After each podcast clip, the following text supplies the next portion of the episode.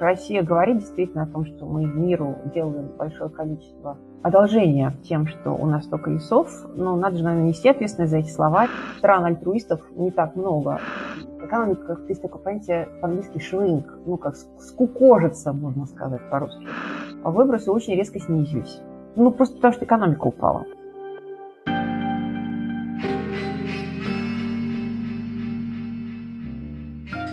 Привет! Это подкаст русской службы The Moscow Times после Путина. Здесь мы будем говорить с аналитиками и экспертами о том, что не так с путинской Россией и как нужно будет реформировать нашу страну после неминуемого конца нынешнего политического режима. Сегодня с нами Ангелина Давыдова, экологическая журналистка и постоянный наблюдатель на переговорах ООН по изменению климата. И поговорим мы с ней о том, как война повлияла на экологическую ситуацию и как нужно действовать, чтобы хоть что-то исправить. Давайте начнем с того, какие экологические последствия войны заметны уже сейчас, а какие точно случатся, пока, может быть, еще не проявились, но их стоит ожидать. Ну, смотрите, когда мы сейчас говорим о э, экологических последствиях войны, их можно разделить на две основные группы. Одна группа – это прямые непосредственные последствия для э, окружающей среды в результате военных действий. Это то, что, соответственно, происходит сейчас в Украине. То есть это загрязнение почвы, это загрязнение водных ресурсов, это разрушение экосистем, это лесные пожары, это разрушение зданий, инфраструктуры, соответствующие экологические последствия всего этого, последствия использования вооружения. В общем, вот это такая первая большая группа. А вторая большая группа – это у нас с вами непрямые последствия а, для а, окружающей среды в целом в мире, для мира климатической политики, например, то, как перестраивается мировой энергетический рынок, мировой рынок продовольствия. То есть вот все такие более, скажем так, отдаленные последствия, может быть, в чем-то непрямые. А непрямые последствия это какие конкретно? Вот перестраивается энергетический рынок в худшую сторону для экологии, опять же, или, может быть, наоборот, э, в лучшую, потому что э, с нефтью стало сложнее, и, может быть, наоборот, заинтересовались э, разные страны больше ветряками и какой-то энергией чистой? Ну, тут тоже, к сожалению, все не так просто, потому что, с одной стороны, когда на поставки российской нефти, российского газа, российского угля были введены санкции, то, конечно, мировая зеленая общественность, она как-то, в общем-то, очень решила, что это хороший знак, и что многие страны мира а, как раз будут быстрее переходить на возобновляемые источники энергии, меньше использовать ископаемого топлива, и в целом так называемому глобальному энергетическому переходу это все послужит. Ну и, соответственно, у нас выбросы парникового газа упадут, например. К сожалению, то, что мы сейчас видим, дает нам немножко более сложную картину. А пока в последние месяцы мы наблюдаем то, что очень многие страны, в том числе, которые отказались от поставок российских энергоресурсов, а напомню, что это не все страны мира, в общем-то, а только часть стран, да, то есть там Евросоюз, США, еще какие-то страны они как раз пытаются закупить э, ископаемое топливо, которое раньше э, обеспечивалось поставками в России. Так вот, они сейчас пытаются закупить это ископаемое топливо у других стран. Да, там стран Персидского залива, там что-то у США, что-то у Австралии, что-то у других стран. И параллельно с этим пытаются развивать, создавать, например, новую энергоинфраструктуру, скажем, инфраструктуру для сжиженного природного газа потому что, а, опять-таки, для поставок природного газа нам нужны либо трубопроводы, которые так, долго строить, долго вводить э, а, в работу. В историю с Nord Stream сейчас, я думаю, что все помнят. А, либо, соответственно, природный газ можно перевозить в жиженном состоянии, так называемый жиженный природный газ. Для этого нужны танкеры, для этого нужна инфраструктура по отправке, по приему. Вот, и сейчас, например, много стран Евросоюза как раз такие э, терминалы жиженного природного газа и строят. То есть у нас с вами получается такая картина, что в краткосрочной перспективе как раз страны не снизили потребление ископаемого топлива, а просто заменили поставщиков на другие страны. И причем, надо отметить, ну, политический режим во многих из стран, которые поставляют топливо на мировой рынок, он тоже, мягко выражаясь, странный, скажем так. А, но разговоры о том, что вообще-то это неправильная международная система, что глобальная энергетическая безопасность в том числе зависит от как, небольшого количества стран, и, в общем надо менять все это дело, и надо развивать локальные источники энергии. В общем, все эти разговоры остаются с нами. И поэтому в среднесрочной, долгосрочной перспективе все-таки вот все события, и сама война, и последующие санкции, они послужат тому, что энергетический переход не замедлится, возобновляемая энергетика будет продолжать развиваться.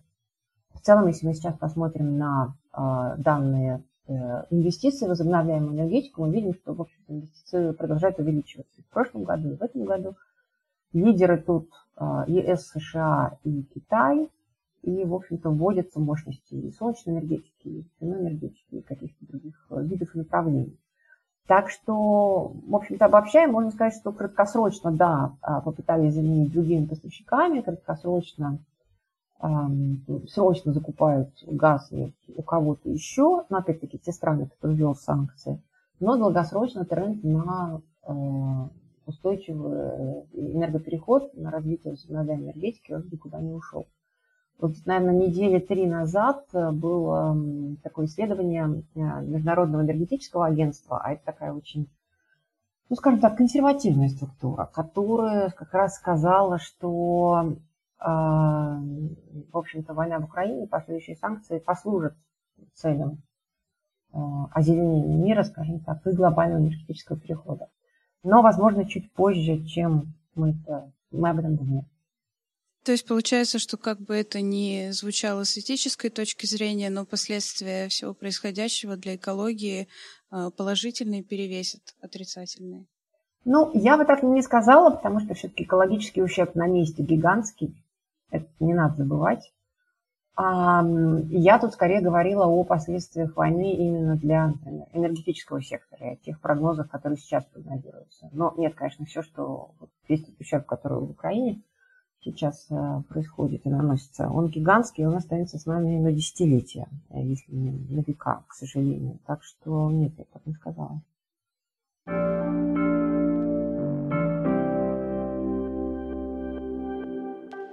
Вы уже упомянули, что страны, которые продают нефть, в основном все со странными политическими режимами. А есть ли в целом такое разделение, что диктатуры не заботятся о климате, не решают какие-то климатические вопросы, а демократии заботятся? Если так пойдет и дальше вот, э, это разделение будет как-то нарастать и становиться ярче-ярче, то не получится ли так, что страны, которые об этом заботятся, будут пытаться что-то делать, страны вот со странными политическими режимами в итоге приведут к тому, что все равно э, случится экологическая катастрофа? Хороший вопрос. Вот пока вы спрашивали, я сидела и думала. Видела я где-нибудь статистику такую про а, именно разделение на виды, такой график, да, знаете, по одной оси политические режимы, по другой оси, например, меры в области климата или там экология. Здесь просто еще интересно, что вот я, например, сейчас нахожусь в Голландии, и тут были массовые протесты фермеров местных против э, мер по ограничению выбросов, которые мешали им э, заводить хозяйство такого размера, которого они бы хотели, которые связаны со скотоводством и так далее. Но, с другой стороны, если глобально на это посмотреть, опять же, вот Голландия довольно небольшая страна, и там количество фермеров есть определенное, но какие-то страны вроде, например, там Китая не могут сравниться по количеству выбросов, и они не предпринимают таких мер. То есть тут невольно задумываешься о том, насколько это поможет э, миру в целом, и насколько вред, который приносят страны, которые об этом не думают, перекроет пользу, которую пытаются демократии как-то привнести. Знаете, я, наверное, да, спасибо за пример. Я, наверное, зайду с такой стороны. Um, смотрите, всегда uh, любая картина, она немножко глубже, немножко сложнее, чем это видится на первый взгляд. Скажем, да, Голландия небольшая страна, но, однако, ее сельское хозяйство, оно имеет большое значение не только для самой страны, но вообще и в европейском и глобальном масштабе также. Можно вспомнить, что, скажем, до еще санкций, которые после э, аннексии Крыма были введены соответствующих контрсанкций в России. Даже на российском рынке было очень много голландских овощей и фруктов зимой. Вот, не знаю, помните вы это или нет? Ну, как бы это было. А, то же самое а, касается рынка цветов. В Голландии очень много цветов производится, которые потом по всему миру рассылаются. То есть не всегда как сказать, маленький, а, видимый нам масштаб страны соответствует ее экономической роли. Вот тут тоже надо немножко корректировать. Это первое. Второе, если мы с вами говорим, скажем, про Китай, ну, Китай, да, самая большая страна в мире по населению, а, вторая важнейшая экономика мира. В Китае тоже какая особенность? А, ну, да, первая страна по выбросам парниковых газов, да, должна сказать. Первый у нас Китай, потом США, потом ЕС, если мы считаем ЕС как коллективный, потом Индия, потом Россия. Вот так, так, такая у нас линейка. А если мы с вами опять-таки говорим про Китай, то с Китаем, скажем, такая история, что Китай же производит очень много всего для других стран мира. Вот если вы сейчас посмотрите на все то, что окружает вас в комнате, много из этого было произведено в Китае. И ресурсы произведены, или переработаны, и какие-то э, прочие, там, не знаю, приборы, какие-то предметы быта, еще что-то, одежда, мебель. Очень много всего произведено в Китае. И поэтому, скажем, в нашей климатической повестке тоже идет очень много обсуждений. Э, вот, во-первых, понятие, можно вообще говорить о таком понятии климатической вины, скажем. То есть вот на недавней конференции по климату, которая буквально в ноябре была, там традиционно как раз а, условные страны глобального юга, а, ну, понятно это такое понятие, да, то есть это, я не знаю, там, ну, развивающиеся страны, да, говорили раньше, но сейчас как-то меньше так говорят, потому что развивающийся какой-то не колониальный, постколониальный такой оттенок имеет. Ну, в общем-то, страны глобального юга, они как раз э, уже на протяжении многих лет упрекают как раз страны глобального севера, многие из которых вот в вашем вопросе относились к демократии, тем, что они исторически выбросили очень много эмиссий и, в общем-то, ответственны за изменение климата, а страдают от изменения климата как раз условно развивающиеся страны и страны глобального юга. И то есть тут вина скорее перевешивает не с точки зрения режима, а с точки зрения исторической вины, скажем так, да, потому что условные страны Европы сжигали ископаемое топливо там, с конца XVIII века и всячески активно вложились в глобальные климатические изменения. И, соответственно, вот один вариант на мир смотреть с точки зрения, а кто выбрасывает совокупно, какой объем – а другу, другой смотреть, например, не по производству выбросы, а по потреблению, то есть где потребляется больше продуктов, в производстве которых э, были произведены те или иные выбросы. И тогда на первое место, конечно, выйдут страны глобального севера, а, ну то есть Европа, Северная Америка. А еще один вариант считать на душу населения выбросы. Тогда у нас тоже немножко меняется картина, потому что понятно, что разное количество людей живет в разных странах. А, опять-таки, вот историческая перспектива я уже озвучила. А, ну, то есть это был такой второй пункт. А, третий пункт, вот кратко, мне кажется, все-таки отвечая на вопрос, не совсем я вижу вот подобную корреляцию. То есть где-то да, где-то нет. Если посмотреть на тот же Китай, ну что, у нас как бы Китай последние несколько 30 лет, мы сейчас только об социально-экономическом развитии говорим, а, действительно стал такой мировой фабрикой по производству и сборке всего. А, и в том числе благодаря этому много сотен миллионов человек в Китае вышли из бедности. Условный там пресредний класс, слэш средний класс. Опять-таки, э, политическую составляющую не оцениваем. Но это экономическое развитие, оно имело видимые экологические последствия. Да, состояние окружающей среды, загрязнение воздуха, загрязнение рек, выброс парниковых газов. И, соответственно, несколько лет назад э, Китай всем этим заинтересовался. А, и сейчас, как я уже отмечала, действительно очень много, например, инвестиций в возобновляемую энергетику в Китае у нас. То есть Китай один из лидеров инвестиций в возобновляемую энергетику. И в целом пытается всячески сейчас заниматься вопросами экологии. Ну, то есть и снижать выбросы, и какие-то очистные сооружения ставить, еще что-то. А результативность этого не всегда легко оценить, скажем так, все-таки довольно закрытая страна, но, по крайней мере, об этом говорится, по крайней мере, что-то делается. Еще один интересный процесс. Сейчас даже сам Китай начал выносить какие-то загрязняющие производства, например, в другие страны Юго-Восточной Азии. То есть он повторяет немножко вот этот колониальный путь, которым прошли как раз европейские страны. Вот это был один такой пример. Второй пример – это нефтяные государства Персидского залива, богатые. Там, опять-таки, очень большая своя специфика, очень маленькое население. А, ну, там буквально пару миллионов в каждой стране. И очень большие запасы нефти и газа, они основа экономики. Но сейчас эти страны также пытаются задумываться, а что дальше, да, после того, как меньше будет нефти меньше газа нужно. И тоже пытаются, например, развивать технологии в области солнечной энергетики активно, потому что они видят в этом будущее. И это очень солнечные страны, как мы понимаем с вами, очень жаркие страны.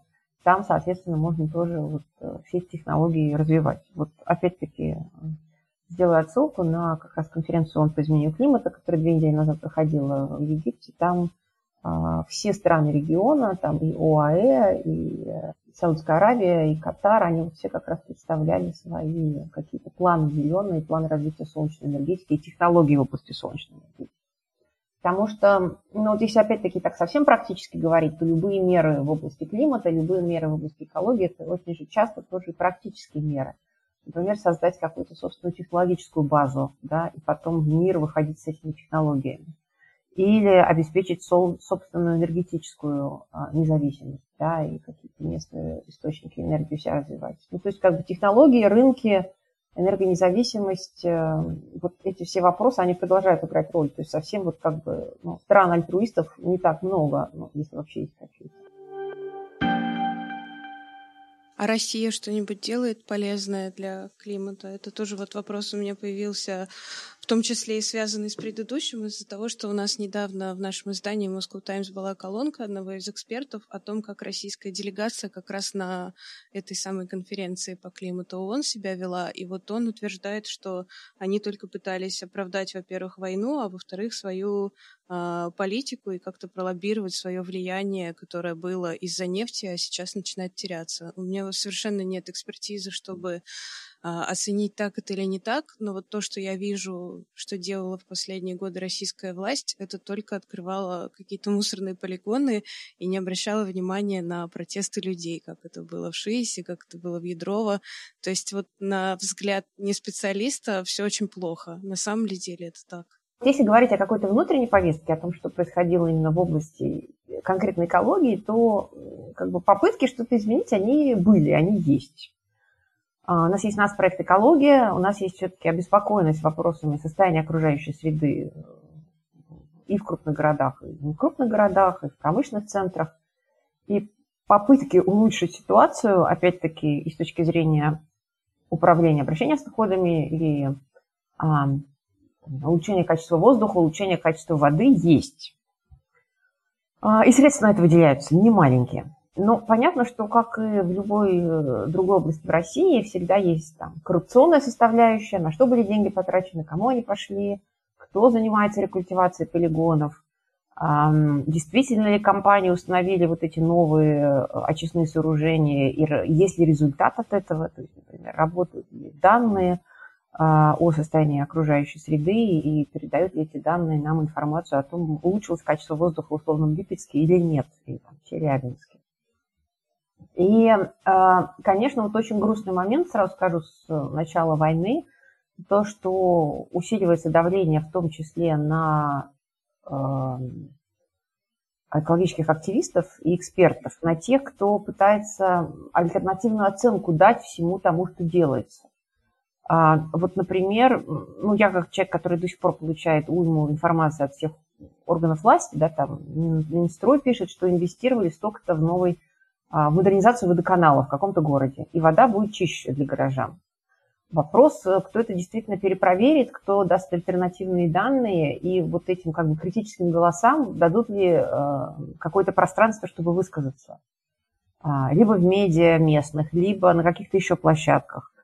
То же самое с отходами, да, то же самое с э, загрязнением воздуха. Вот мне кажется, всегда очень важно не только как бы госотчеты писать, сколько, какая госпрограмма есть, сколько денег выделили, а, но смотреть, какой результат. А вот часто очень оценить результат без сторонней точки зрения тяжело.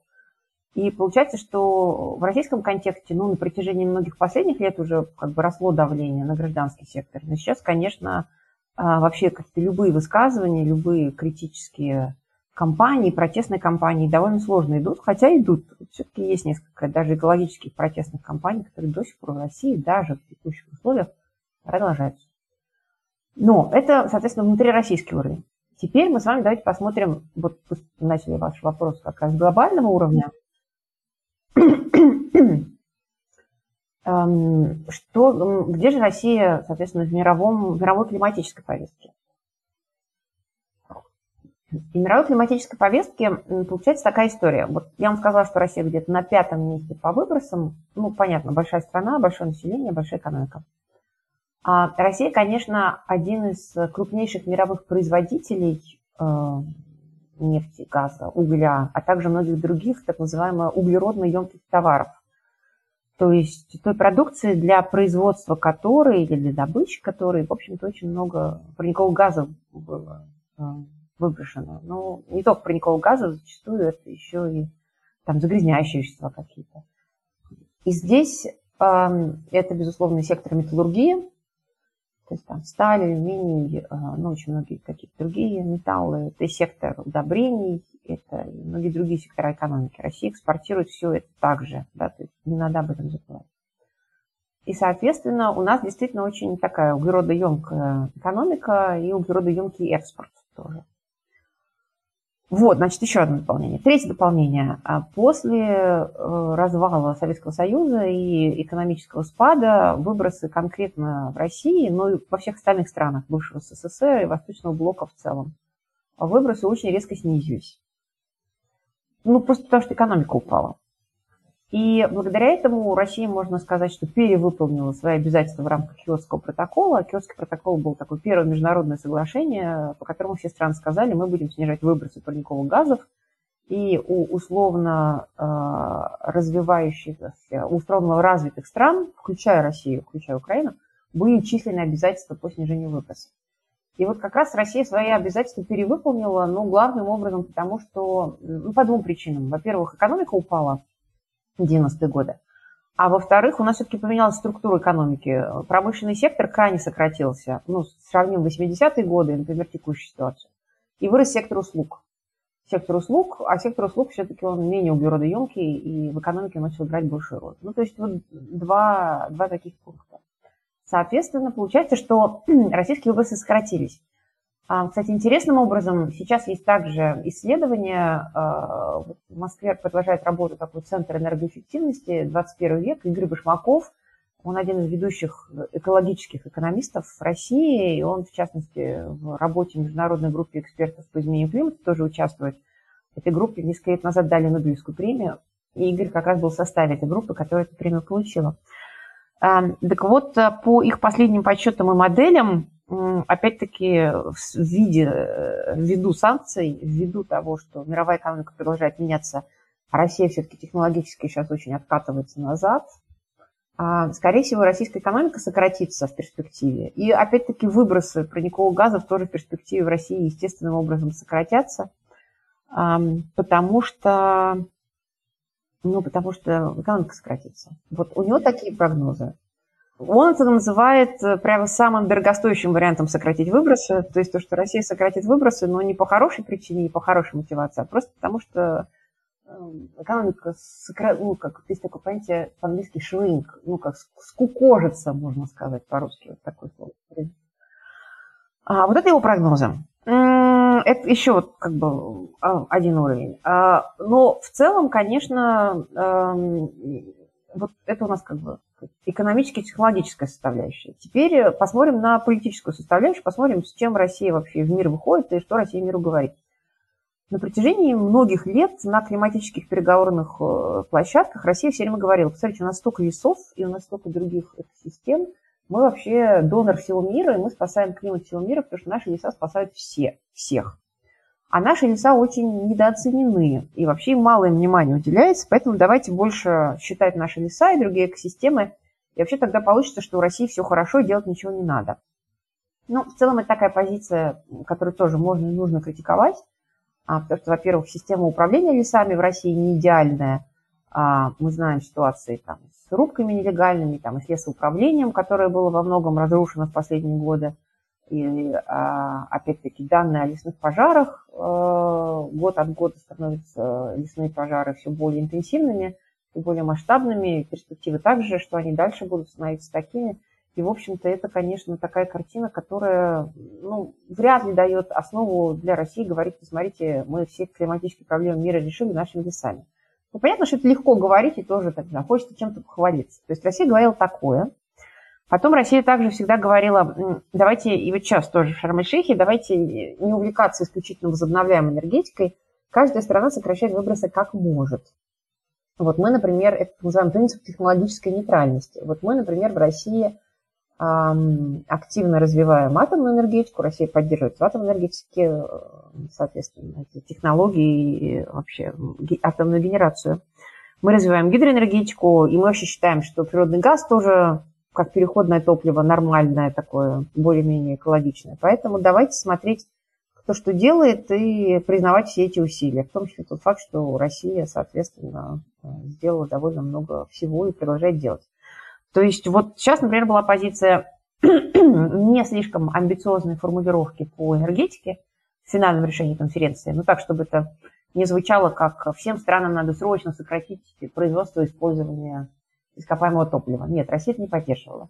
И э, вот второй важный пункт – технологическая нейтральность, то есть каждый делает, что может. Кто-то атомную энергетику развивает, кто-то свои леса восстанавливает использует, то есть э, и плюс газ тоже экологичное топливо. Вот. Про атомную энергетику отдельный вопрос. Это такой спорный момент в экологическом дискурсе и в климатическом дискурсе. А, какие-то страны, как мы знаем, приняли решение о выходе из атомной энергетики – Какие-то страны продолжают поддерживать ее как низкоуглеродное решение, в том числе США, в том числе Великобритания, Франция. А Россия активно тоже во второй группе стран присутствует и, в частности, пытается продвигать свои атомные технологии целому ряду других стран мира, например, странам Африки и каких-то других стран, а, говоря о том, что вот как раз инвестиции в атомную энергетику – это хорошо, атомная энергетика низкоуглеродная, давайте развивать. Росатом очень много мероприятий там проводил, например. Но опять-таки критики много и атомной энергетики в целом, да, потому что все-таки вопросы безопасности, они так или иначе всплывают в разных контекстах. То есть на примере Украины сейчас это видим, да, Запорожская АЭС до сих пор такая очень сложная точка э, в военных условиях. А, но и другие, конечно, последствия. Это отходы и отработанное ядерное топливо. Пока все это, как правило, только захоранивается где-то. Ну, вот вопрос, что дальше с этим делать. Плюс атомная энергетика, конечно, это очень дорогое решение. Как правило, это деньги государства, то есть это общественные деньги, которые инвестируются в сектор на много лет, и поэтому это, конечно, такое, ну, такое неоднозначное решение. Ну и плюс вот эти заявления России на конференцию по климату, они, конечно, вызывали критику, в том числе со стороны украинских активистов. Украинские активисты, например, очень много акций провели, как раз ну, там, прерывали российские выступления, говоря о том, что как раз э, ну, там, Россия оккупирует Запорожскую АЭС и в это время продвигает свои атомные технологии. Не видите ли вы в этом конфликта?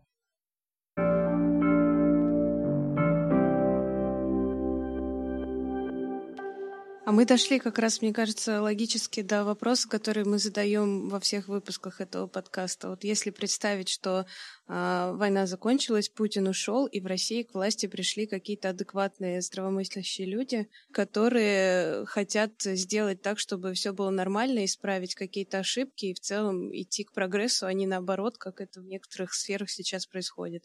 Вот что им нужно сделать в первую очередь?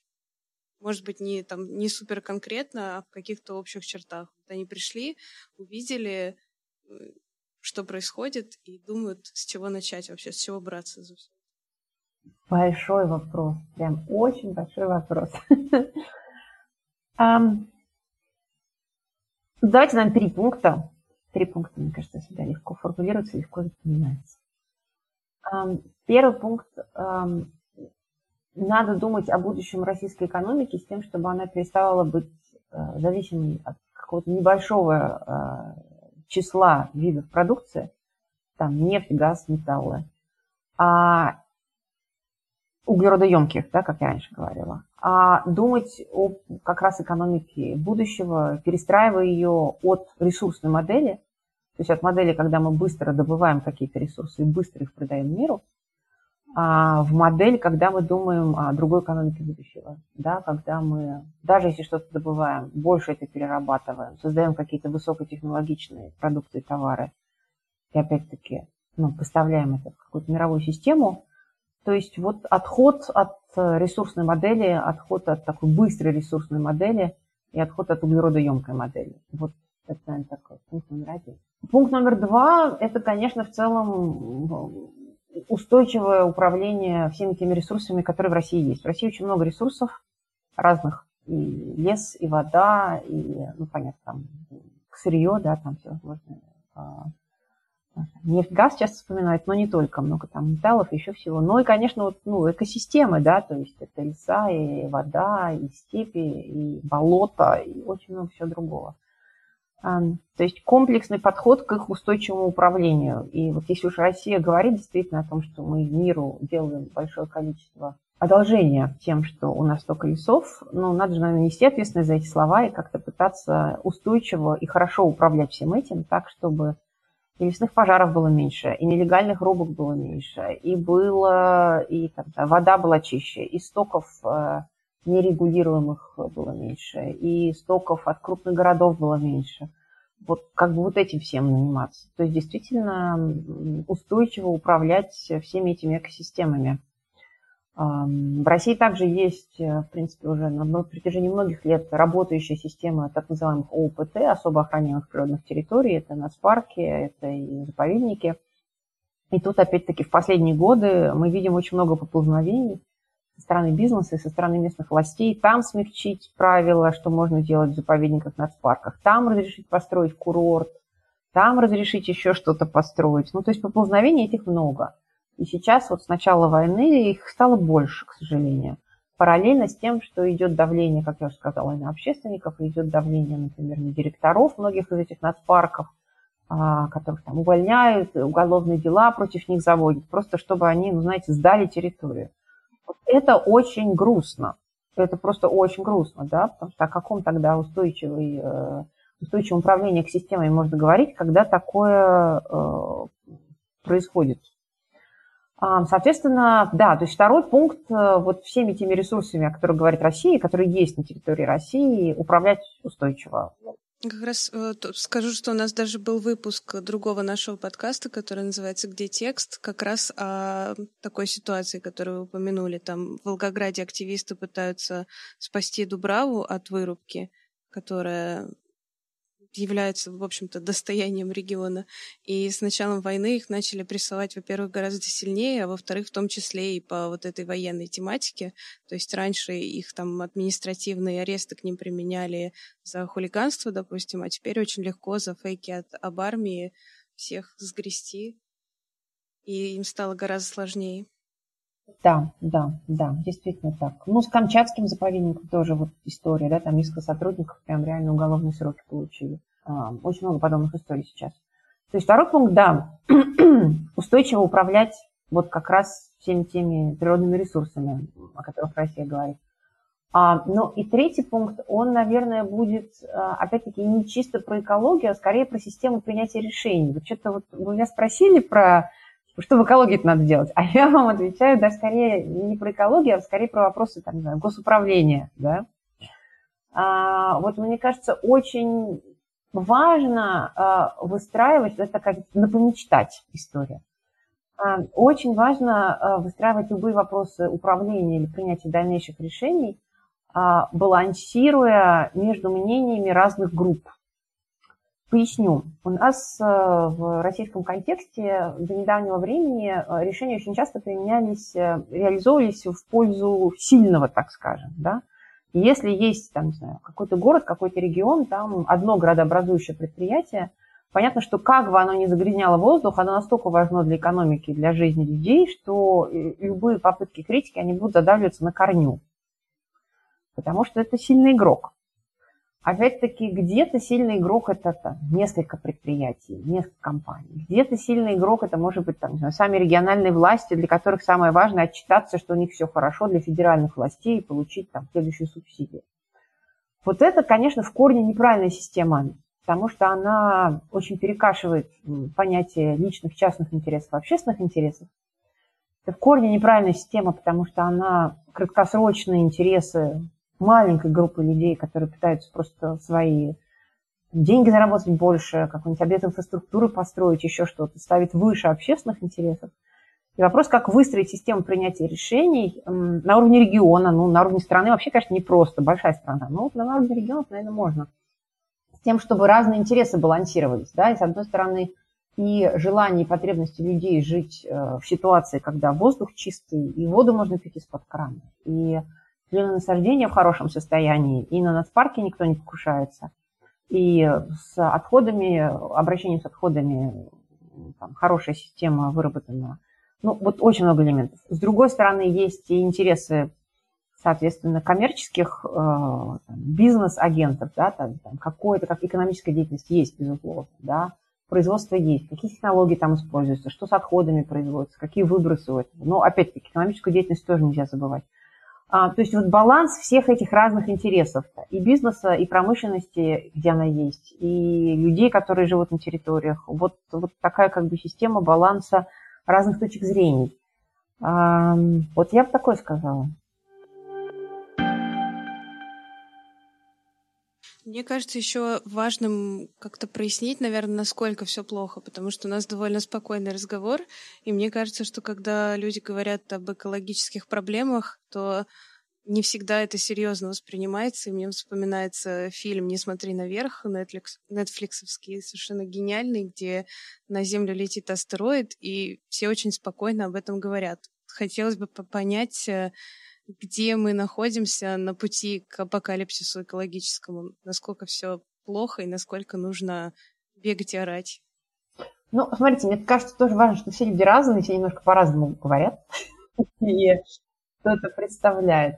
А я, например, свою функцию на протяжении многих лет э, и сейчас, свою миссию, вижу скорее в том, чтобы объяснять многие эти процессы, рассказывать, почему, что и как, как это взаимосвязано с социально-экономической моделью и что можно делать.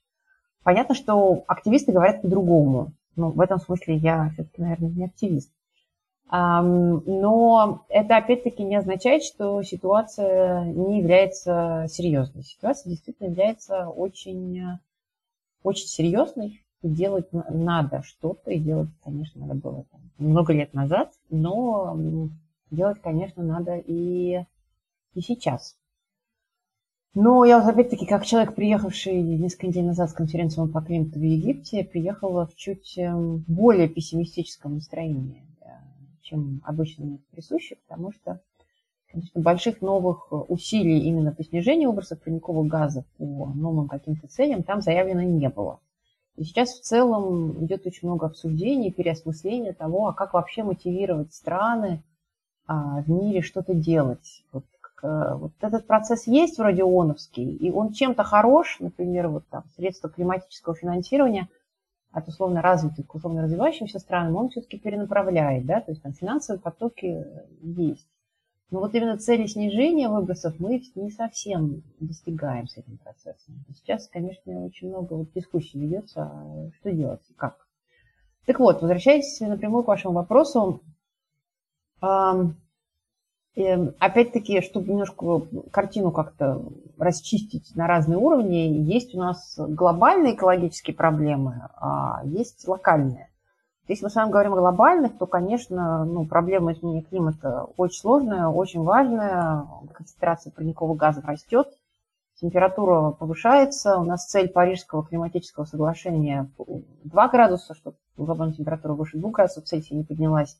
А, и стремление к полутора, потому что после, после этого порога все-таки начнут происходить ну, всякие не очень хорошие комплексные а, последствия на планете.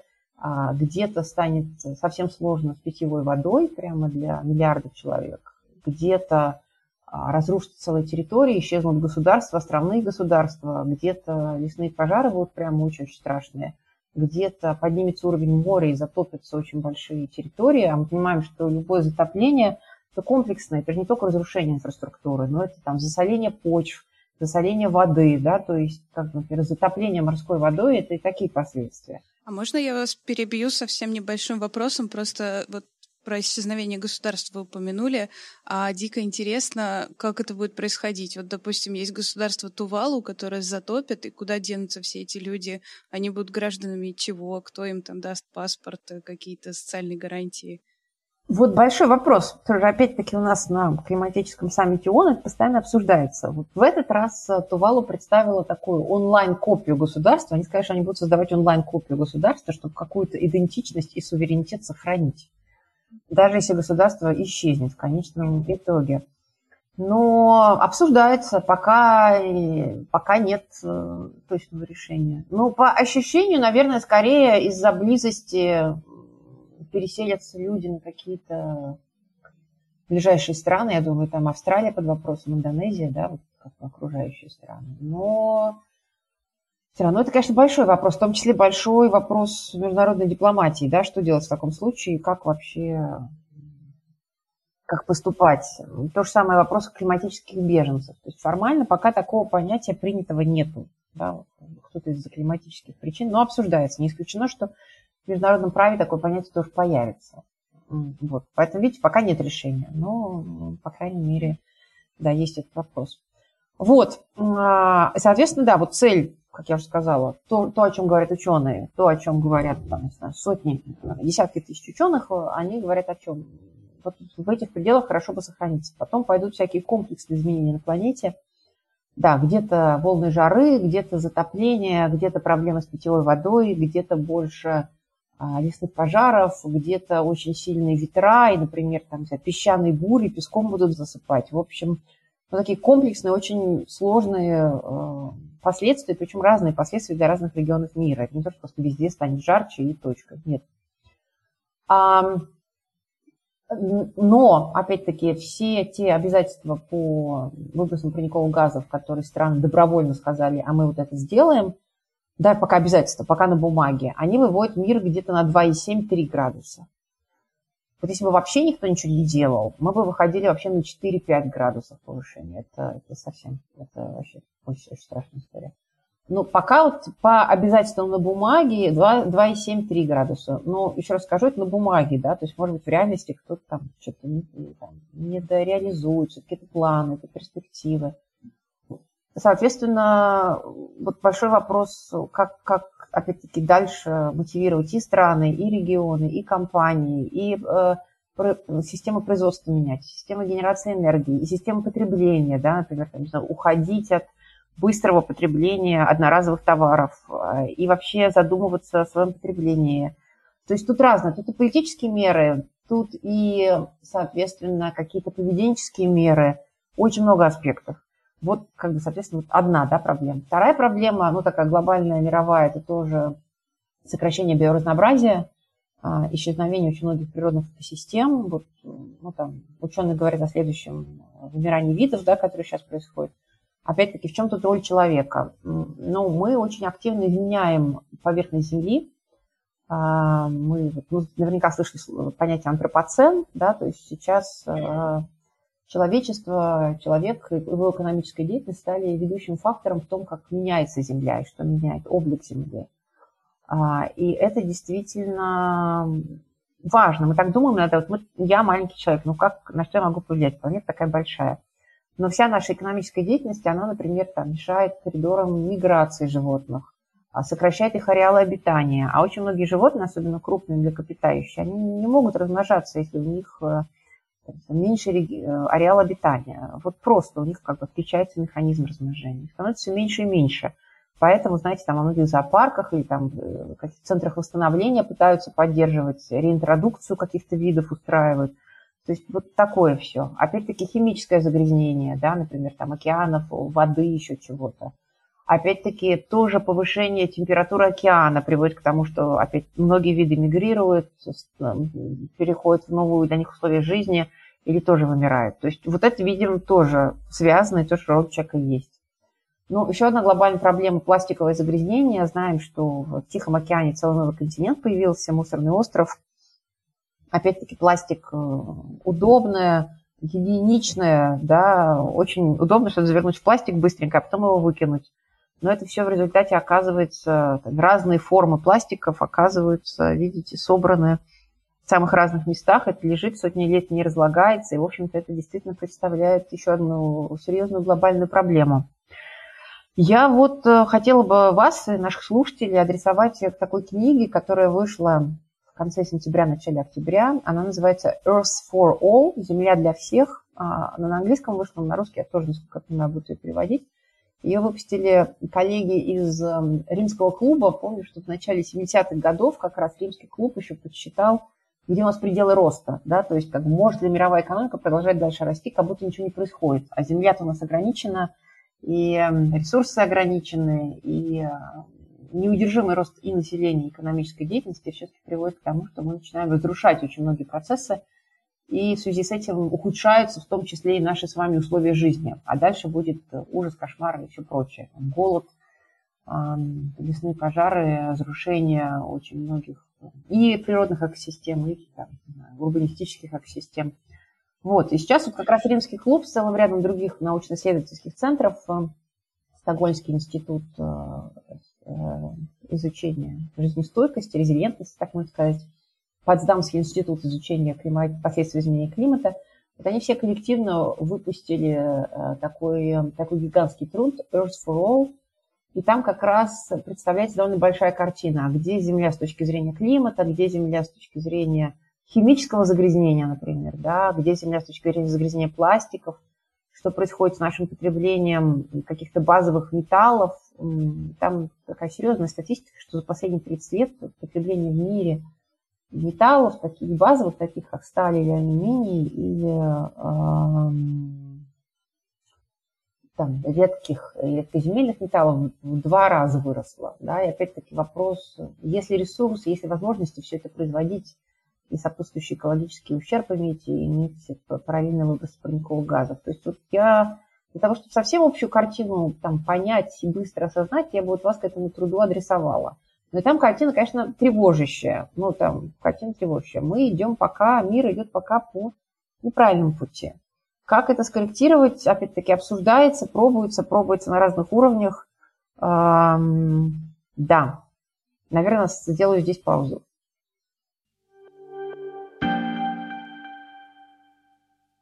последний вопрос, который уже скорее такой а, на поговорить, чем а, том, что делать дальше и о каких-то планах на будущее. Это про а, активистов, которые сейчас последние месяцы в музеях крупных заливают краской очень известные картины, и я слышала, что вы а, в одном из предыдущих интервью говорили, что скорее одобряете и понимаете их действия, и это очень сложный вопрос, потому что я, с одной стороны, в этом вижу, что как раз в отчаянной ситуации нужно действовать любыми доступными средствами. И уже речь не о том, чтобы выбирать средства, и если как бы все потонут, то картин тоже не будет.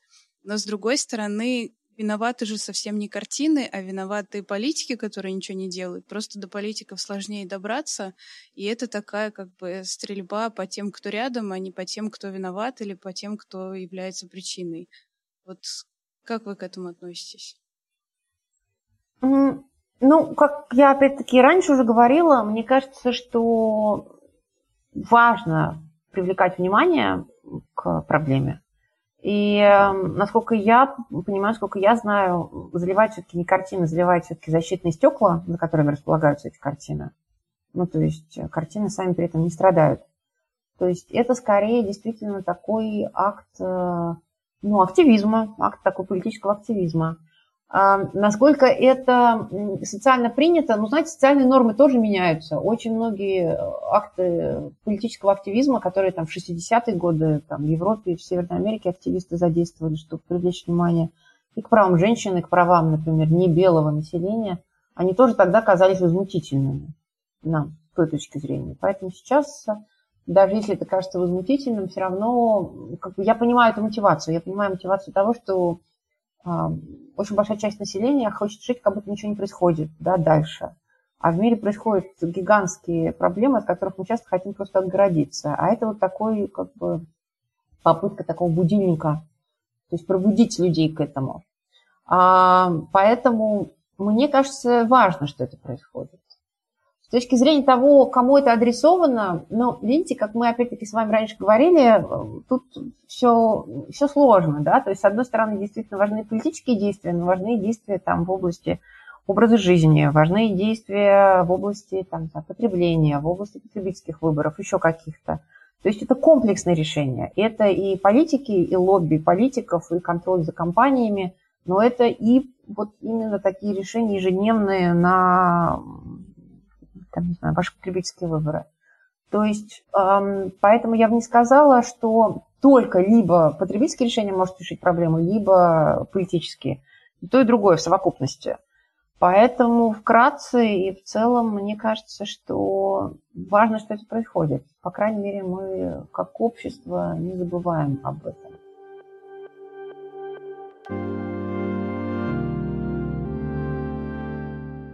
Спасибо, что слушали нас. С вами был подкаст русской службы The Moscow Times после Путина.